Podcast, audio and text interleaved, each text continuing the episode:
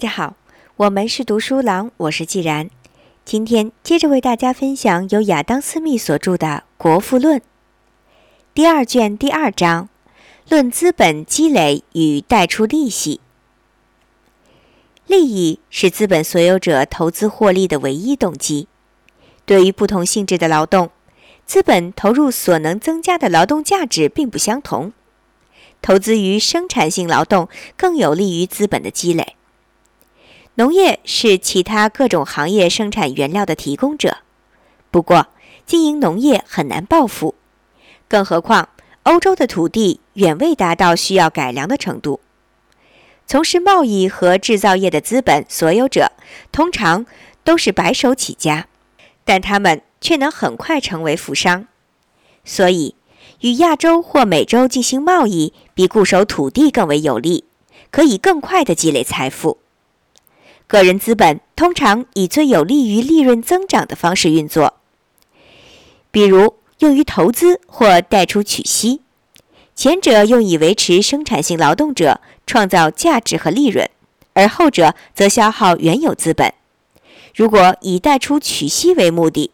那么必然担负赔付的风险。所以，资本的借贷利息包括资本产生的利润和债权人担负的风险。而借贷者承担的利息通常以一定的社会投资回报额为标准。论资本积累及生产性和非生产性劳动，加在某一事物上能增加其价值的劳动称为生产性劳动；如果不能增加价值，便被称为非生产性劳动。比如，制造业工人的劳动因会把维持自身生活所需的价值与为雇主赚取利润的价值，通通加在生产原料的价值之上，因此便是生产性劳动。而家仆的劳动虽然有其本身的价值，却由于不能带来附加价值，也无法固定在特殊物品或可卖商品上，用于使用或出售，因而就属于非生产性劳动。复辟时期的英格兰土地和劳动年产物比伊丽莎白继位时多得多。伊丽莎白时代，英格兰的年生产物又比约克同兰克斯特争胜时代多得多。再往前推，约克与兰克斯特时代又多于诺尔曼征服时代。诺尔曼征服时代又胜于萨克逊七王国统治的混乱时期。即使在这一时代早期，英国与朱利乌斯·凯撒入侵的时代相比，仍可看作是一个比较进步的国家。可是，在每一个这样的时期中，不仅有许多私人和公共的浪费，而且还有许多耗费巨资和不必要的战争。这都使年生产物从用以维持生产性劳动者，转而用以维持非生产性劳动者。有时，在国内纷争的混乱中，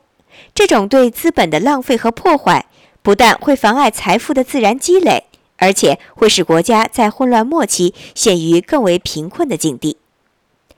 查理二世复辟以后，英国的境况是最为幸福和富裕的了，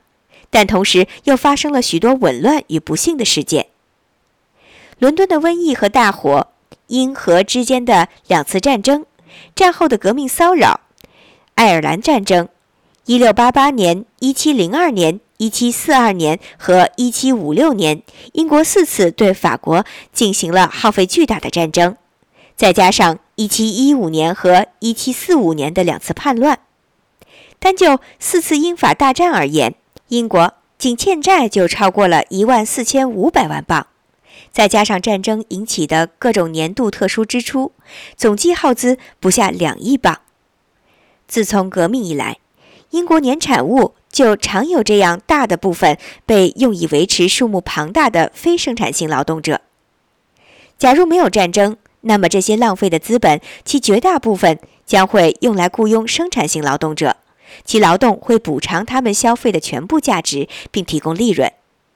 由此而来，国家土地和劳动年生产物的价值将会逐年急剧增加。而且每年的增加又必定能促使次年的增加，这样就会有更多的房屋被修建，更多的土地得到改良。已改良的土地会得到更完善的耕作，会有更多的制造业建立，已有的制造业会得到推广。国家的真正财富与收入的数目将会达到多少，真是难以想象。尽管政府的浪费无疑曾阻碍了英格兰趋向财富和改良的自然进程，但却没有能使它完全停止发展。英格兰的土地和劳动年生产物的复辟时代相比，无疑多得多；与革命时代比较，也是多得多了。可见。每年用以耕作土地和维持农业劳动的资本，也一定比过去多得多。这些资本也由私人节俭而逐渐积累起来。正是这种努力，在法律保障下，能在最有利的情况下自由发展，在几乎所有以前的时代维持了英格兰趋向富裕和改良的进步，并继续下去。可是。英格兰从来没有出现过非常节俭的政府，也没有以节俭为特性的居民，所以王公大臣们假装做要监督私人的经济，要限制人们的支出，或是通过取缔奢侈行为的法律，或是禁止外国奢侈品的进口，这都是最粗暴和专横的行为。他们自己就是社会上最浪费的阶级。节俭会增加公共资本。奢侈会减少公共资本，而支出等于收入的人，既不积累资本，也不侵蚀资本，不会使资本增加或者减少。但有些支出方式比其他方式更能促进国家财富的增长。个人的收入既可以用来即时享用，也可以用来购买比较耐久的可以积蓄的物品，即可以减少次日的费用或增加次日费用的效果。例如，富翁可以用来雇满家奴、大开宴席；可以用来修饰庄园、添置收藏家具；可以用来添置小玩意儿；可以用来购置大批衣物。假设有两位财产相等的人以不同的方式支出，那么到后来用在耐用品上的人，其财富状况必定好于用在即时享乐的人。正如一种消费方法比另一种对个人更有益那样，对国民财富也是如此。富人的房屋、家具和衣服也可以变为对中下层人民有用的东西。当上层阶级厌倦了他们的这些物品后，中下层的民众可以买来继续使用。所以，当这种消费方式在有产阶级中变得普遍时，全体人民的一般生活条件就会逐渐得到改善。在长久富裕的国家，下层民众居住和拥有的住房、装饰等物品都是完好的。他们虽然不可能自己建造这种房屋和定制上等家具，但能够享用。在这些无进步也无退步或已经稍稍没落的古老城市中，很难发现一所房屋是专为现有居住者修建的。房屋中讲究的家具、珍贵的收藏也是如此。用于耐用品的花费不仅有利于积蓄，而且有利于节俭。较奢侈款待上的费用而言，这一花费能维持更多人的生活。比如，将宴会花费用来雇佣泥水匠、木工等工匠时，花费将会分散，达到更持久的效用，而不致浪费。此外，用以维持生产性劳动者的花费，能增加一国土地和劳动的年生产物的交换价值；而用以维持非生产性劳动者的花费，则不能增加这种价值。但我的意思绝不是说一种花费比另一种更为慷慨。一个富人将其收入主要用于款待方面，即与朋友分享大部分的财富。而他用来购买耐用物品时，则常常将所有财产用于自己身上，不与他人分享。因此，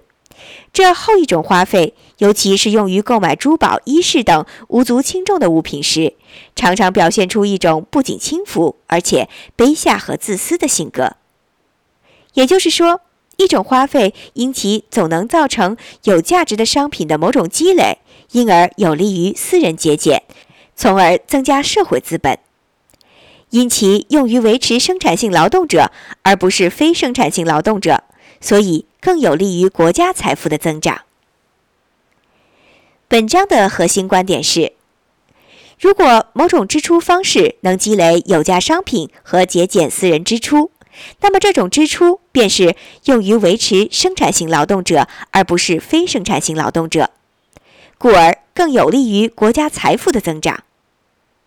战争消耗的社会资本可视为对非生产性劳动的投资，